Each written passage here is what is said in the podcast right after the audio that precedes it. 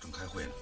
阿边，我真的真的很想你。你找到底是哪一张 CD 啊？我不知道歌的名字。把往事写成故事，讲述你记忆深处的人，讲述留在你心底的故事。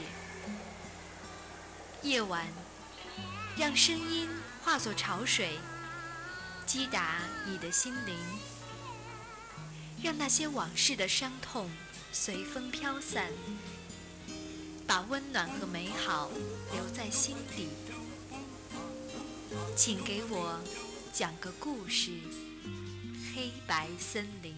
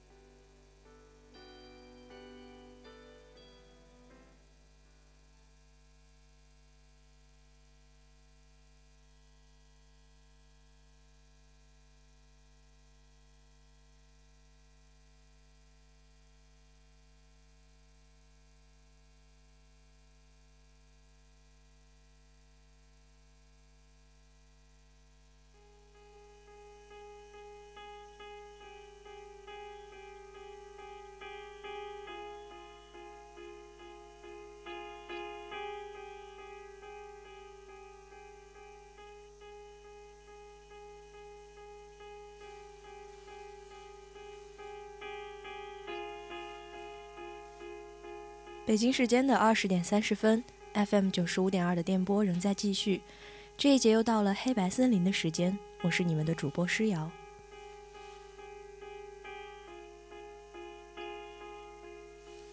最近呢，感觉感冒这个小贱人好像一直赖着我不放，于是呢，声音也出现了些许的变化吧。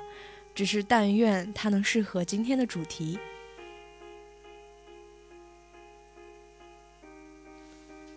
其实说到今天的黑白森林，应该有这样一段开场。有人说，城市是一座钢铁的森林，我们都在森林里寻找着自己的那棵树，在找到之前，我们都是一样的寂寞。但是找到之后，这种寂寞也许还不能永恒的消失。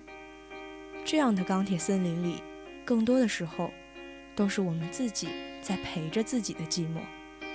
但是有些时候，那么不经意的擦身，却已经足以让我们的相识或遗忘变成永恒。而在这样的森林里，每一个少年都是贝类少年，每一个人，过去、现在或者将来，都曾贝类过，还在紧紧关着壳，似乎还要继续这样隐藏下去。我们只是等待，等待那一个人，那个甘愿让我们坦然相对的人。轻轻地张开我们的壳，迎接它，展露自己全部的情感，与它相伴。今天的黑白森林要和大家分享的，是一扇贝壳的故事。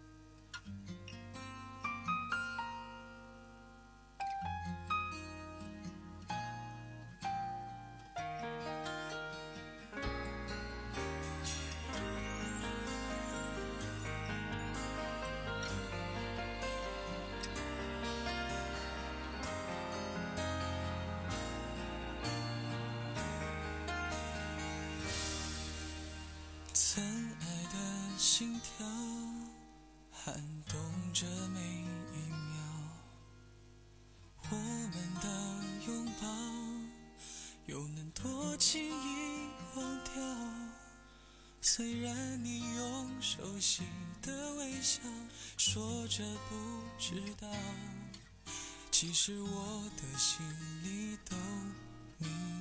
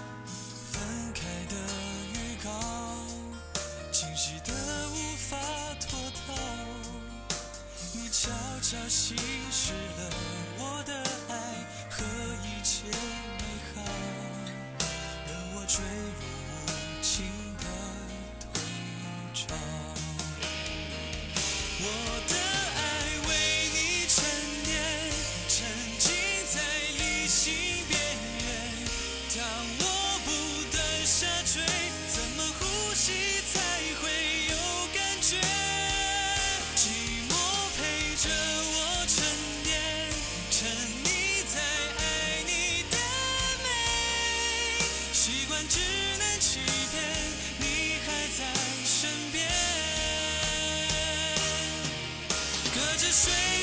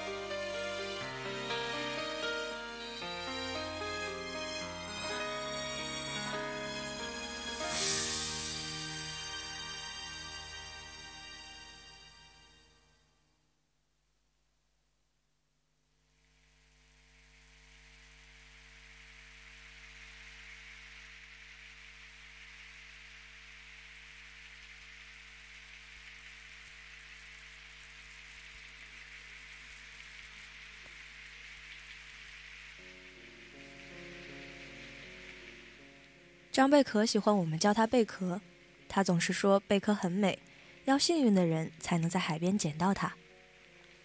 贝壳小姐是我的高中同学，当时我们的教室在走廊的尽头，但几乎当时坐在所有她经过教室的窗口边的同学都认识了她。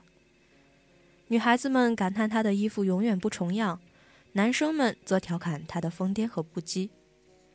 张贝壳和我是很不错的朋友。他爱憎分明，嬉笑怒骂，绝不扭捏。贝壳小姐有过很多段恋情，从初中到大学，班里她感兴趣的男生几乎无一例外都没能逃脱她的情感陷阱。她喜欢各种类型的男生，无论是长相清秀的还是阅历丰富的。她交往过的男朋友就像圆周率小数点后面的无限不循环，各式各样的男生。都曾在贝壳小姐的感情经历中出现过，而贝壳小姐并不引以为耻，反而把交往过的每一个类型的男生一一例举出来，就像摆在货架上的展品，每一个都能成为她青春的印记。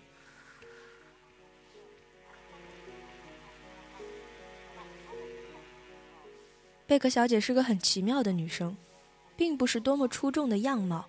却绝不是平常的大众脸，也没有多么完美的身材，却拥有能让许多女生羡慕、男生为她驻足的本事。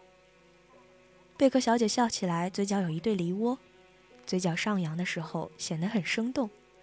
一张小巧的脸，并不突出的五官，一口整齐的牙齿，眉毛总是淡淡的，有时一眼看上去全是她画眉的痕迹。但就是这样的贝克小姐，有时却为了好多人的，却成为了好多人的公敌和好多人的女神。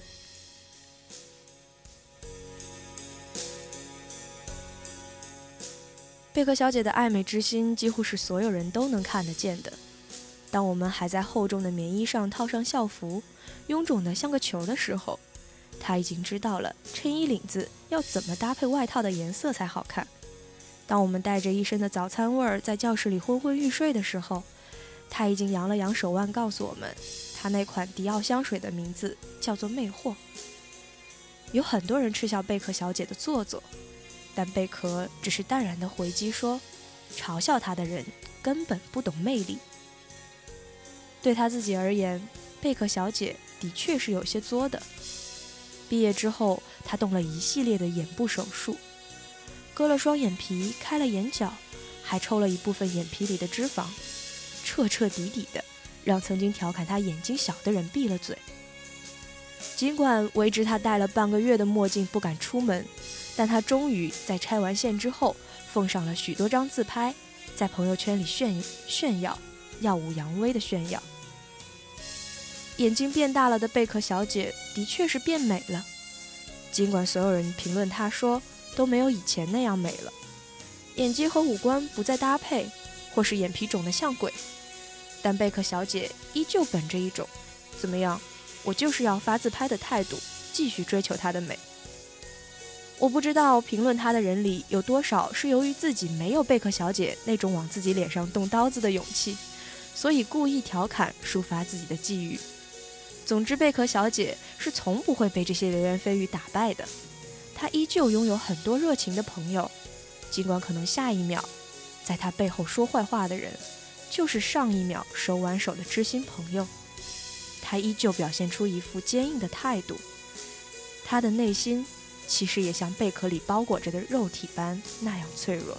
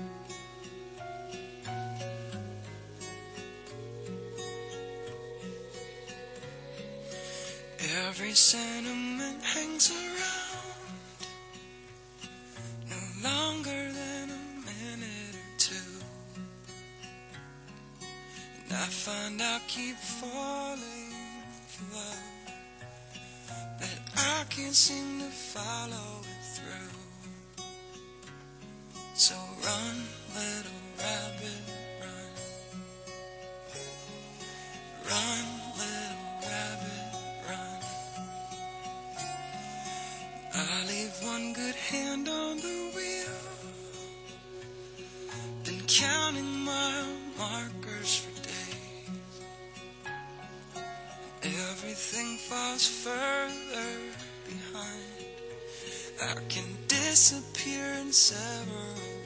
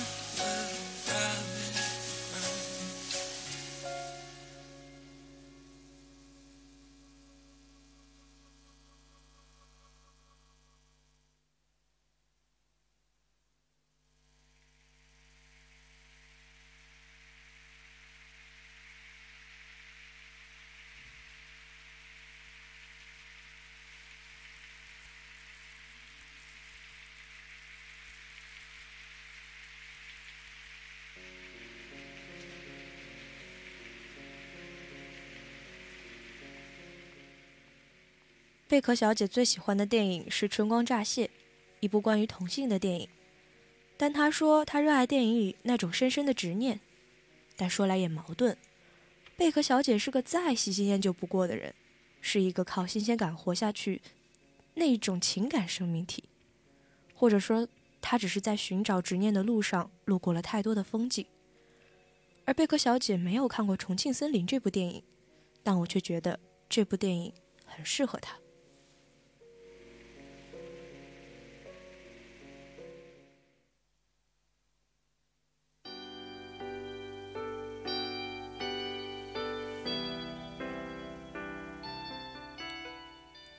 重庆森林》这部电影的剧情其实并没有太过特别之处，无非是讲的两个平行的没有什么关系的失恋故事，好像在告诉我们这是一片森林，而寂寞的森林里住着一群寂寞的人。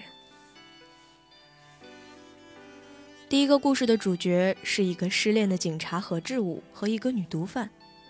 失恋的警察和女友分手已经一个月了，却还是没有接受现实，于是他给自己定了一个期限。五月一号，如果这天之前他的前女友还不回头，他便放弃与前女友曾经的恋情。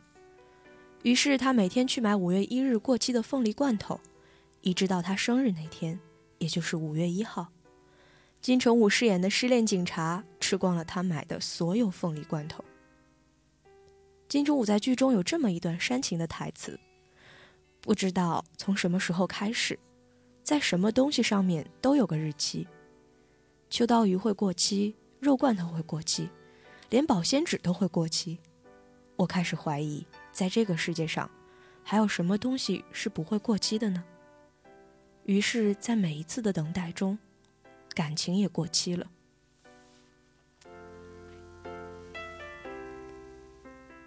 在《重庆森林》中，林青霞饰演的女毒贩也同样让人惊艳。她刚出场的时候，独白是这样的。不知道从什么时候开始，我变成一个很小心的人。每次我穿雨衣的时候，都会戴太阳眼镜。你永远都不会知道什么时候会下雨，什么时候出太阳。金城武第一次见到这个穿雨衣、戴墨镜的女人时说：“一个女人这么晚了还戴墨镜，只有三个理由。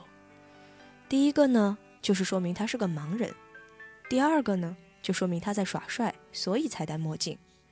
第三个呢，就是因为他失恋，因为他不想让人家看出来他哭过。可惜，他都猜错了。林青霞的墨镜是为了掩饰内心的寂寞，深深的寂寞。当一个人习惯了寂寞的时候，总会变得小心翼翼，害怕受到什么伤害。于是。他就极力隐藏自己的寂寞，因为这种寂寞是致命的。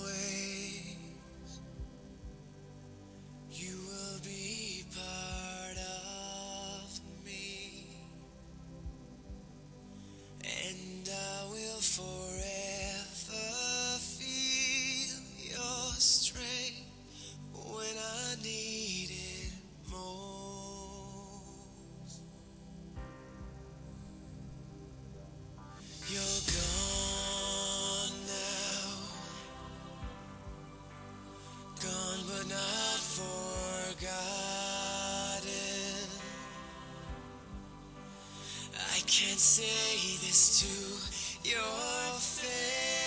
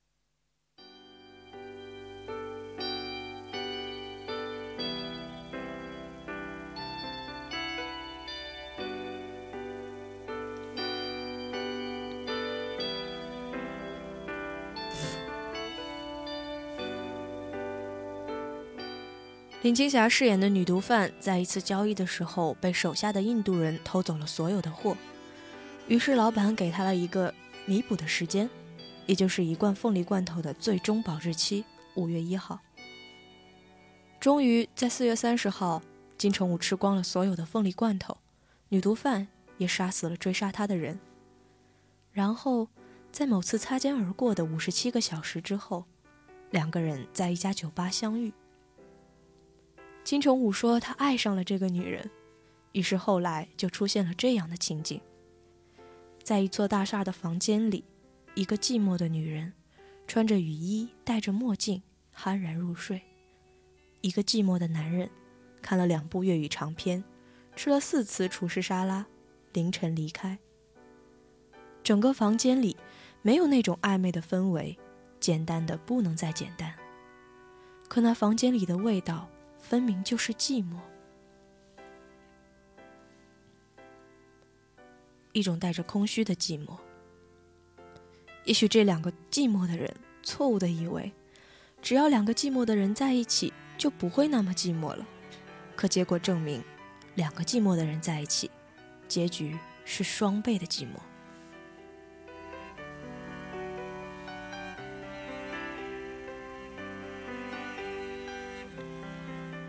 离开了大厦的金城武去操场跑步，空旷的操场，如同他那空旷的内心。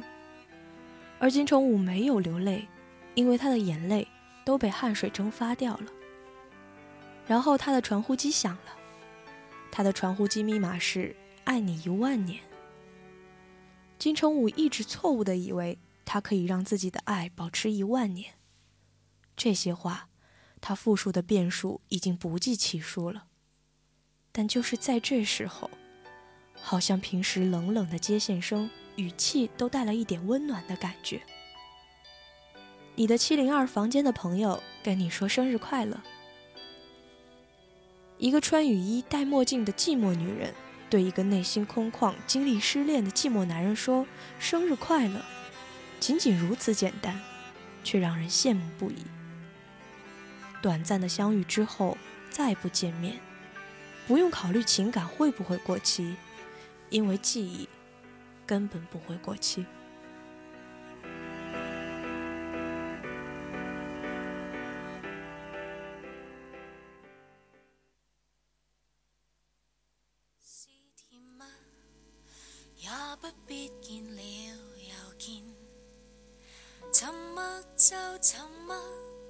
有心声要诉在聊天。起，不会太热闹，无谓为与你有进展，随时随地接见，从未在乎条仔，从未为谁留低。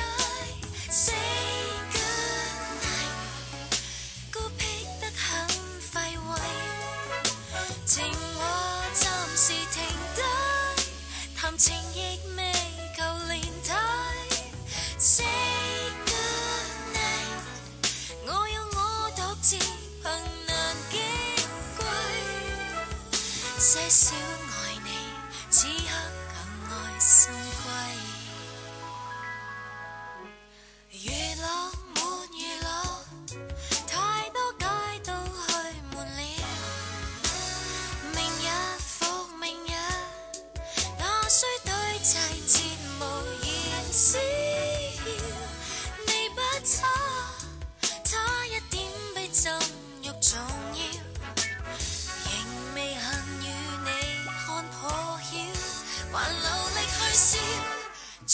在乎条仔，从未为谁留低。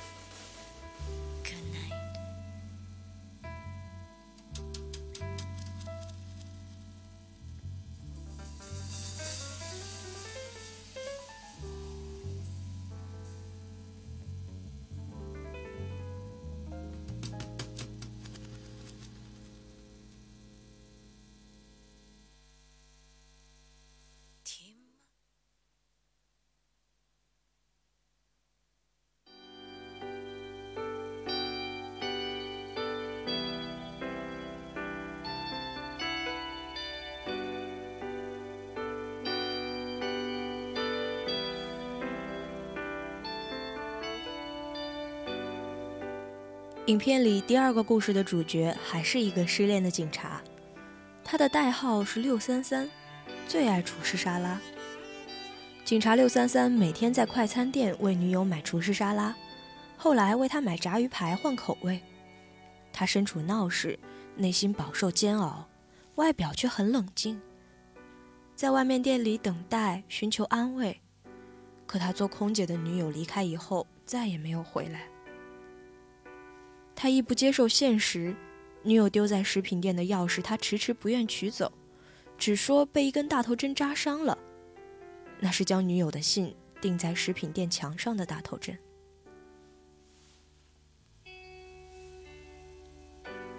王菲饰演的阿飞在快餐店做事，工作的时候喜欢听一首名叫《加州之梦》的歌，并将音量开到很大。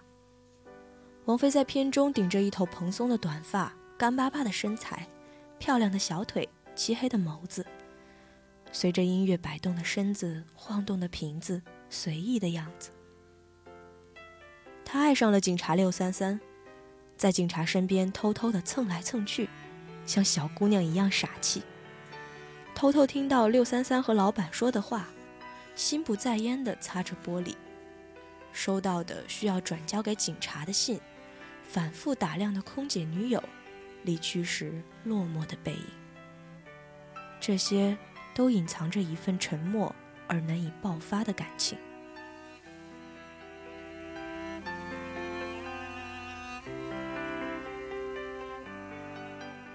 警察六三三久久没有走出失恋的阴影，宵夜店的老板劝六三三：“那就不要等了，他选择他的，你选择你的，每天喝黑咖啡也不是办法啊。”背景音乐还是那一曲《加州之梦》，在一边的王菲一边拖着地板，一边在点头。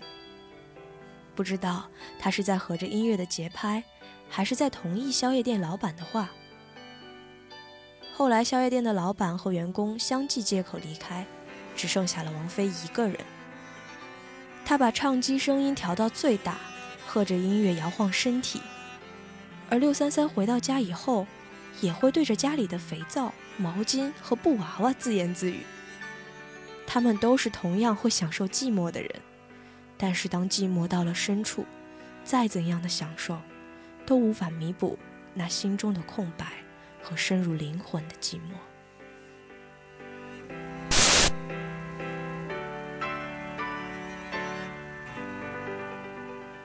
后来，王菲开始用六三三女友丢在食品店的钥匙，悄悄潜入六三三的家。她做家务，放很响的音乐，就像现代版的田螺姑娘。直至旧日的痕迹被她一点点的清除。可在那时，被生活冲淡的警察六三三只剩下了麻木，随波逐流着。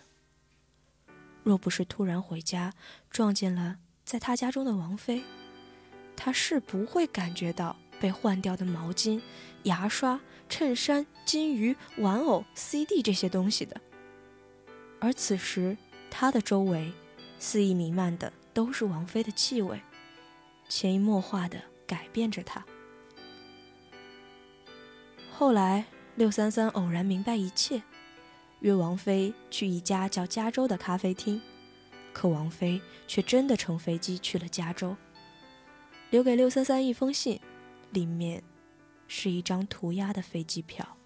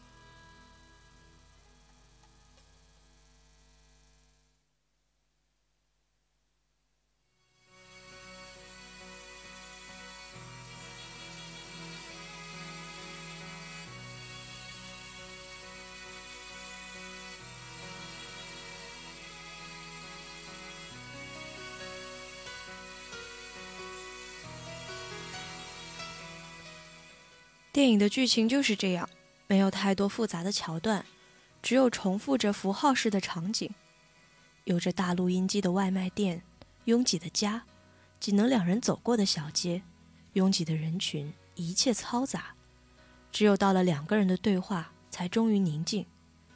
那些苍茫慌张的笑，如同孩子一般。其实有时我们追求的不在远方，也许在我们一转身。便可以看到那人，如此而已。将电影中的情节搬到现实中来，总觉得有些矫情，但我却在看电影时，自然而然地想到了贝壳小姐。贝壳小姐何尝不是向外表成为无坚不摧的女杀手，和偶遇的男子相遇暧昧之后再无交集，像她喜欢的香水那样的魅惑。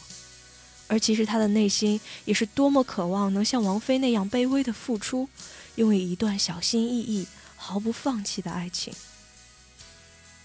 我们也许没有在一个晚上吃过三十罐的凤梨或者榴莲，但我们的胃都曾经在某个夜晚抽搐过，好像装下了不止三十罐罐头。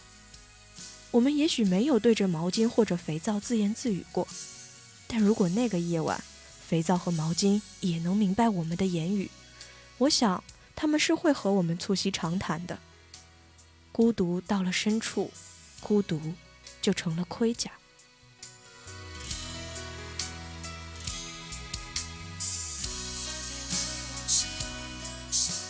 在影片中，警察六三三的女友走了之后，他很失意地说出这样的话：“宵夜都有那么多选择，何况是男朋友呢？”好好的厨师沙拉，换什么炸鱼薯条呢？而我也想对贝壳小姐说，其实很多时候选择太多，也不一定是好事。选择太多就代表着犹豫太多，而在我们犹豫的时候，我们往往就会失去选择的机会。有人曾这样说：我们在人群中擦身而过，只是为了相识或者遗忘。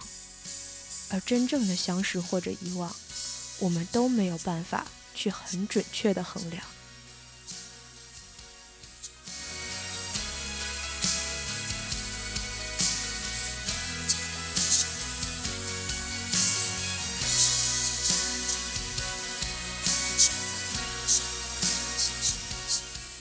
有一个很新鲜的名词“贝类少年”，它解释为人好像海里的贝类。多么坚硬的外壳，露出一张张扇背扇，在空旷的大海里碰撞摩擦。谁也不知道这张壳里安放着什么，只知道彼此坚硬疏离。我们只是为了抵御，只是害怕，只是想用这样的方式保护自己，保护心底最柔弱、最脆弱的秘密。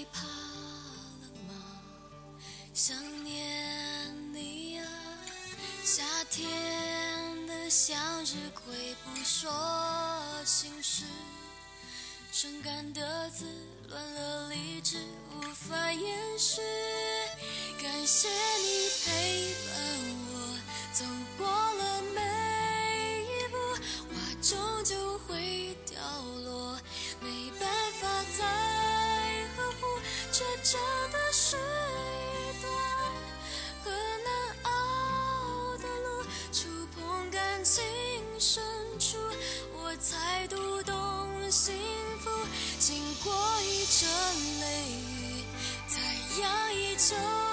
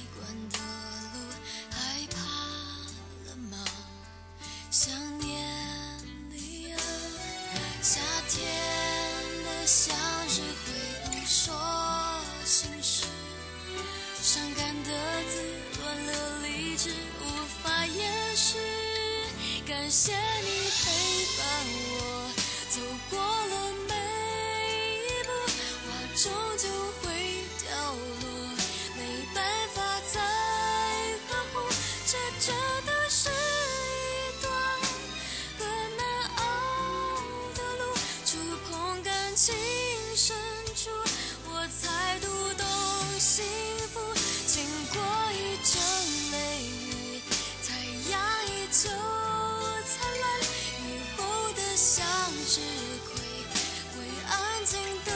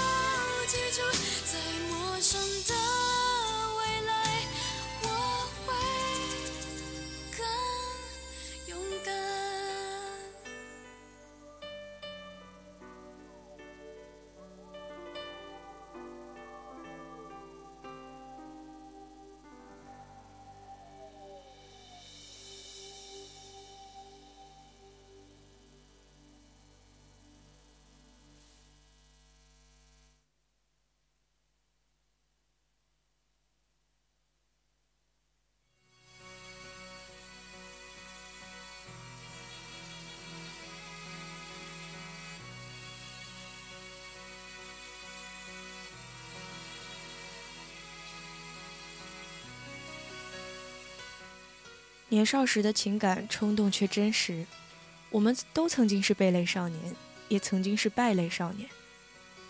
曾几何时，我们身边也有那么一个少年，让我们趋之若鹜，想靠近却找不到方法。拥有时就应该好好珍惜，失去的时候也可以慢慢的怀念。没有经历过长达十年的暗恋，却明白那种面对深爱之人无法流露自己内心最真实情感的压抑。世界上最遥远的距离，是我站在你面前，你却不知道我爱你。四目相接的时候，不能停留太久；适可而止的关心不能太过，好奇也不能探索，嫉妒只能深锁。如果忍不住寂寞，也不能对他说，假装是朋友，假装不在乎，内心深处却黯然神伤。待到夜深人静，心里脑里满满的都是心爱之人的笑容，就在他的身边，却只能看着他为别人喜怒哀乐，希望能分享他的快乐，希望能分担他的伤心，却总是无能为力。也许守候沉沉，爱你不需要表达，时间不需要明确，因为守候你不会被时间限制。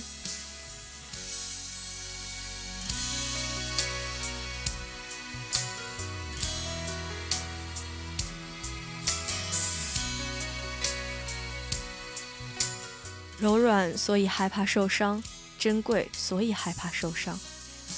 但却总是也抵不过伤害。毕竟最柔软的地方，就越是最爱着，越是数之不尽、逃也逃不过的伤害。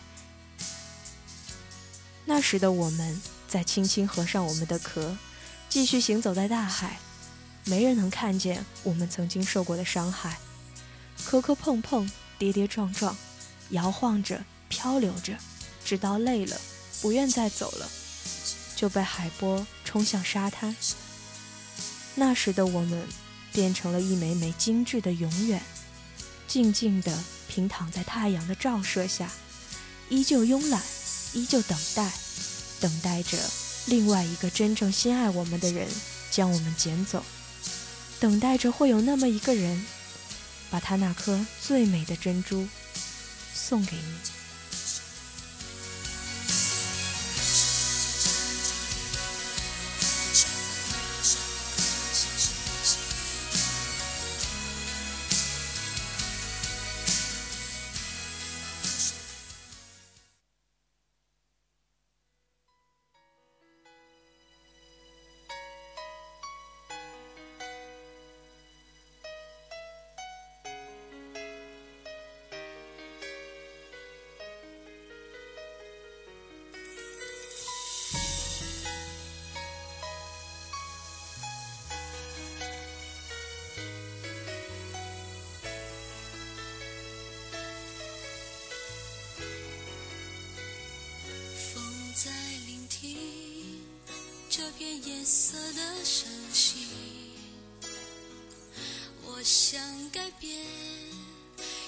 一段和弦惊喜，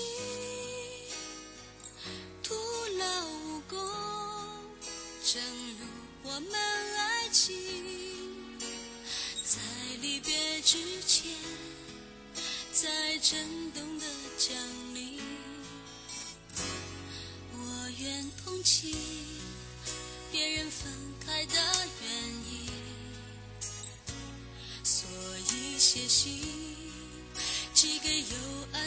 森林，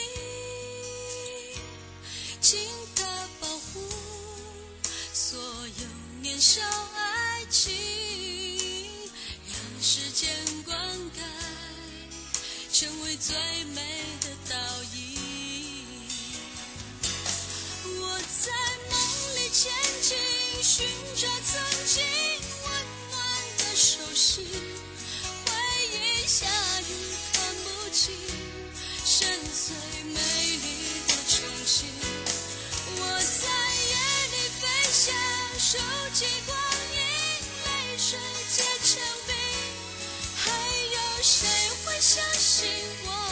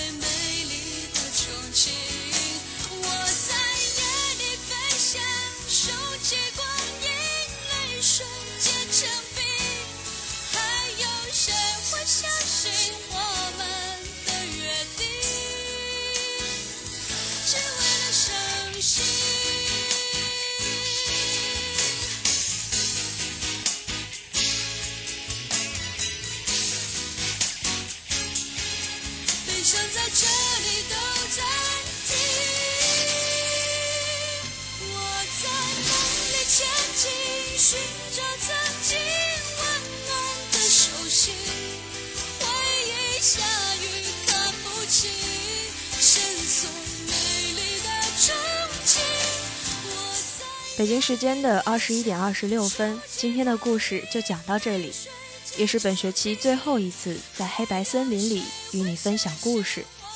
我是你们的主播诗瑶，我们明年再见。